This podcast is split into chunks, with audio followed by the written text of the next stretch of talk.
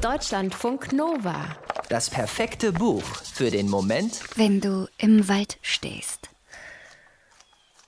So, wir schließen jetzt die Augen. Henriette kennt Paulas Yogastunde in und auswendig. Sie ist immer gleich. Sie beginnt immer im Stehen und mit Atmen. Nicht forcieren. Lass einfach deinen Atem strömen. In dich hinein und wieder aus dir heraus. Das Atmen, das Stehen, das Beugen, das Liegen, das Halten, das Ruhen. Die Choreografie wird nicht geändert. Einerseits ist das sehr schön für Henriette. Sie weiß, was Paula von ihr erwartet. Sie muss nicht nachdenken. Ein Ausfallschritt, genau. Und jetzt runter aufs rechte Knie. Andererseits macht sie eigentlich nur automatisch mit. Sie hört Paulas Stimme. An ihr hält sie sich fest. Ohne Paulas Stimme wäre Henriette nur das, wonach sich ihr Körper anfühlt.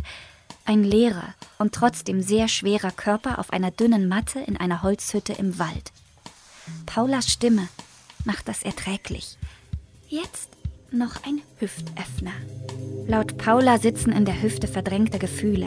Angst, Trauer, Wut, Henriette weiß nicht, wann Paula damit angefangen hat, irrationale Gesetzmäßigkeiten zu zitieren, die Heilung versprechen, Traumata lösen und alles wieder gut werden lassen.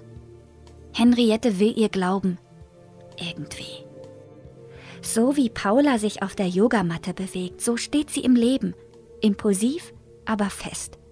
Sie denkt nicht groß darüber nach. Also doch, sie denkt auch nach, aber nicht nur so wie Henriette. Henriette drückt ihre Stirn auf die Matte. Wie auf Knopfdruck kommen ihr die Tränen. Sie kann nichts dagegen tun, weder gegen die Trauer in ihr noch gegen Paulas Hand in ihrem Rücken. Und dann sagt Paula einen ihrer Alles wird gut Sätze.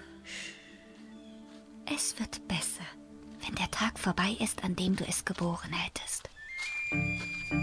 Es war eine gute Idee, sich einfach ins Auto zu setzen und rauszufahren, Raus aus der engen Wohnung mit Blick in den zubetonierten Hof, rein ins Ferienhaus mitten im bayerischen Wald. Raus aus allem, was das Jahr bisher mit sich gebracht hat. Nur Scheiße. Eine komplizierte Beziehung, eine abgebrochene Schwangerschaft, eine Dissertation, die nicht fertig wird, eine Morgenroutine, die immer nur einen Morgen lang hält und Zweifel. Zweifel an allem, vor allem an ihr selbst an ihren Wahrnehmungen, Gefühlen und Gedanken. Als Paula ihr vorgeschlagen hat, sich eine Auszeit zu nehmen, klang das so, als wäre das gar nicht so schwer. Paula würde meditieren, Henriette würde schreiben. Über Werwölfe. Hier, umgeben von Wald, klingt das Thema ihrer Doktorarbeit nicht mehr ganz so peinlich. Gemeinsam kochen, Wein trinken, früh schlafen gehen. Irgendwie so. Auszeit heißt das Romandebüt von Hannah Lühmann. Darin ist sich eine Frau um die 30 ganz sicher, dass alle Menschen, die sie kennt, vor allem aber ihre langjährige beste Freundin, ein Leben leben, in dem sich alles fügt. Nicht immer zum Besten, aber mit erkennbarem Sinn. In Henriettes Leben fügt sich gar nichts. Offenbar trifft sie immer die falschen Entscheidungen, wenn sie es überhaupt einmal schafft, etwas zu entscheiden. Das beschämt sie. Darum behält sie vieles für sich. Zum Beispiel, wie es zu der Schwangerschaft gekommen ist. Mit Tobias, den Paula immer unheimlich gefunden hat. Paula hat auch gesagt, dass Henriette aufhören soll, sich als Opfer zu sehen.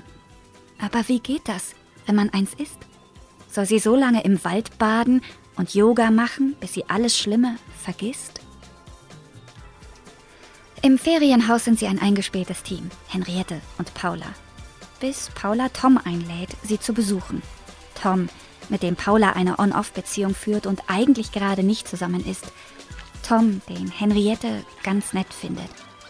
Insgeheim fragt sie sich trotzdem, warum er ausgerechnet jetzt aufkreuzt und wie lange er bleibt.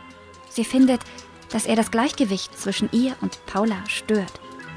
Paula hingegen sieht gar kein Problem. Beide Frauen sollen sich irren.